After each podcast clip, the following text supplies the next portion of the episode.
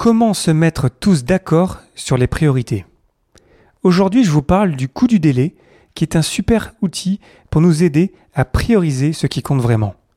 Le podcast Agile, épisode 133. Abonnez-vous pour ne pas rater les prochains et partagez-le autour de vous. Si vous souhaitez recevoir les épisodes en avance, abonnez-vous à l'infolettre sur le podcastagile.fr.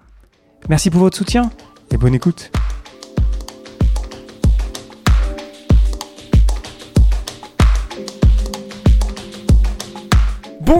Bonsoir et bienvenue dans le monde complexe. Vous écoutez le podcast Agile.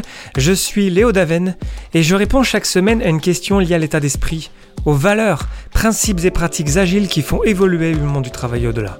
Merci d'être à l'écoute aujourd'hui. Retrouvez tous les épisodes sur le site web du podcast, lepodcastagile.fr.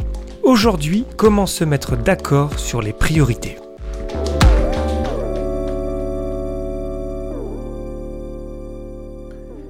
Lorsque j'ai commencé ma carrière à Paris il y a de ça un peu plus de 10 ans, j'étais chef de projet euh, technique sur un gros site e-commerce et je recevais les besoins du marketing à travers un fichier Excel. Dans ce fichier Excel, on avait la liste des fonctionnalités ou des nouveaux produits euh, à développer et on avait euh, une autre colonne avec les priorités. Soit c'était dans le groupe des priorités 0, soit des priorités 1, soit des priorités 2, 3, etc.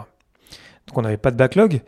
Mais au-delà de, du fait que on commençait un petit peu avec l'agile et moi j'avais commencé avec euh, l'équipe euh, technique, au-delà du fait qu'on n'avait pas finalement euh, de propriétaire de produits, produits attitrés, c'était surtout le fait qu'on utilisait ce fichier-là et que ça entraînait beaucoup de discussions et en fait de quelque part de discussions un petit peu stériles autour des priorités, des prochaines choses à faire pour apporter le plus de valeur possible. Parce que je vous ai parlé, je vous parle souvent de la valeur. Dans l'agile, on dit on se concentre sur la valeur, on veut créer de la valeur.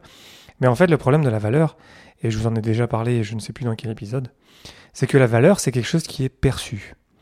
Donc je vais ressentir, je vais percevoir la valeur différemment de vous.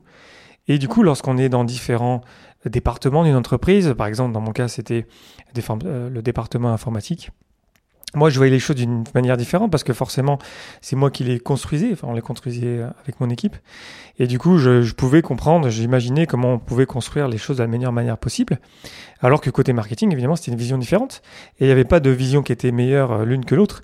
C'était juste, en fait, euh, qu'il fallait qu'on se parle, qu'il fallait qu'on échange. Mais le truc, c'est que dès l'instant on parle de priorité, et surtout quand on n'a pas de backlog, évidemment, d'avoir un backlog, c'est toujours mieux. Mais quelque part, c'est le même problème avec un backlog la valeur, c'est quelque chose qui est perçu. Du coup, quand on leur donne, qu'on a le rôle de propriétaire de produit qui fait ça, euh, c'est déjà un grand pas d'utiliser un document commun avec une liste et bien comprendre que quand on met quelque chose en haut, bah, ça fait tout décaler. Mais le truc qu'on voit pas et euh, sur lequel finalement c'est toujours un peu difficile d'échanger, c'est justement sur la valeur. Heureusement, il y a quelque chose de mieux, et c'est justement le sujet de cet épisode, c'est le coût du délai, donc the cost of delay en anglais.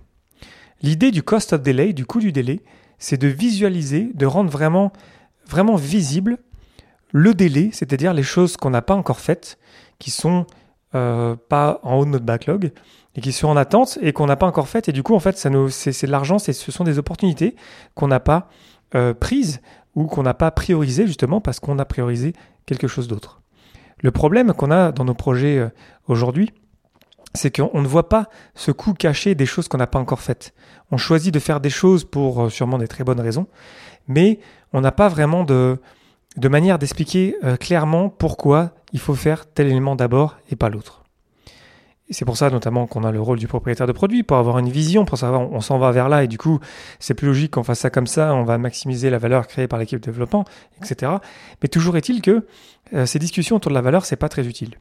C'est là justement où le coût du délai, c'est quelque chose qui marche très bien, qui est très puissant, qui est très sain.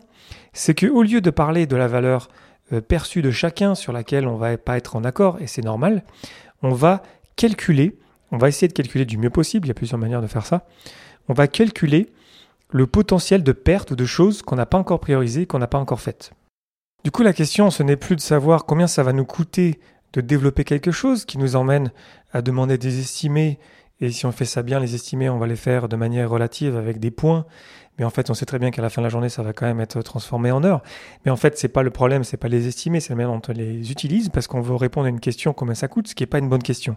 Une meilleure question, c'est qu'est-ce qu'on perdrait à ne pas faire ça? Ou qu'est-ce que ça nous coûterait si c'était décalé d'un mois dans le cas où euh, on change les priorités, il y a une urgence tout d'un coup, et on est obligé de décaler des choses parce que forcément le temps est incompressible, on ne peut pas tout faire en même temps. Et du coup, en fait, euh, on décale les choses, et le fait qu'on décale les choses, le fait qu'on ne fasse pas telle ou telle fonctionnalité, le fait que cette fonctionnalité-là, si on la faisait aujourd'hui, elle nous rapporterait, par exemple, 10 000 euros, si on ne la fait pas aujourd'hui, ben en fait, on est en train de perdre quelque part 10 000 euros. Et à partir de là, dès l'instant où on parle d'argent, dès l'instant où on met un coût associé à chaque fonctionnalité, et si je reviens à mon fichier Excel avec mes, mes idées de fonctionnalité ou de, produits, euh, on enlève un petit peu quelque part beaucoup de, de subjectif de la perception de valeur. Dès l'instant où on sort un chiffre, on fait des calculs, on peut faire ça de manière très simple avec, euh, comme on fait lorsqu'on euh, on, cherche un restaurant. Vous savez, on cherche un restaurant, soit il y a un signe de dollar ou deux ou trois pour se sentir si c'est plus ou moins cher.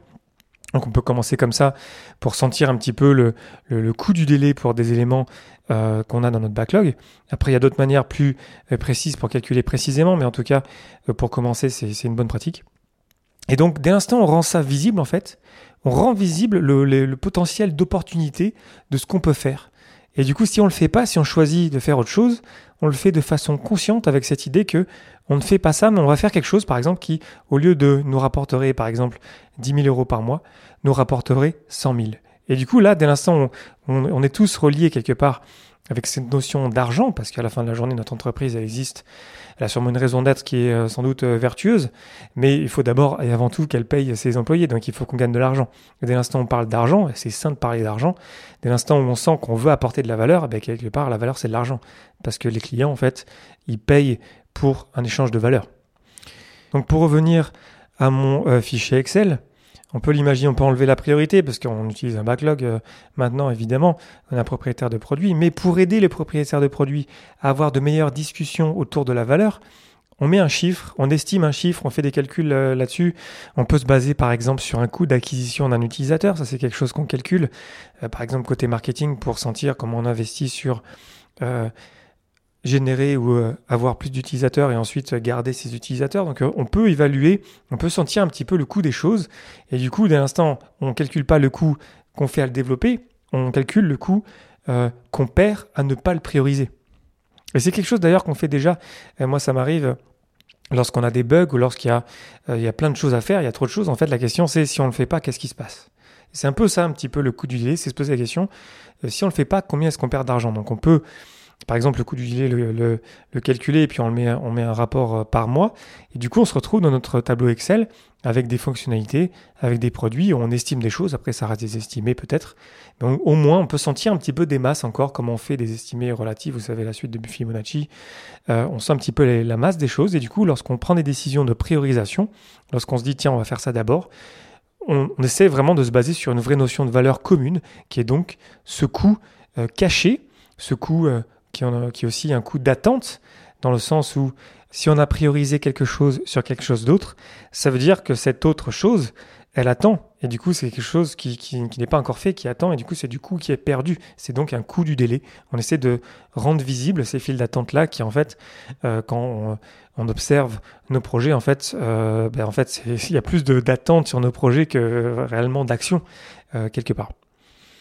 Donc c'est vraiment une notion super intéressante, le coût du délai. Je vous encourage à, creuser là-dessus. C'est pas super connu, euh, ce que je trouve vraiment étrange parce que euh, c'est super puissant. Ça, ça vraiment, ça crée de belles conversations. On se pose de bonnes questions. On enlève le côté euh, perception qu'on a chacun de la valeur.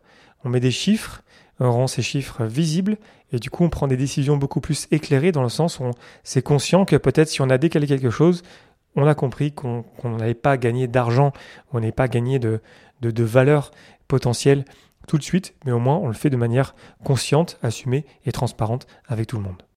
Au final, on arrête de parler des coûts à faire, euh, parce qu'on essaye de travailler de manière agile, on essaie d'être en mode euh, pull, en mode tiré, sur, on est sur des flux tirés.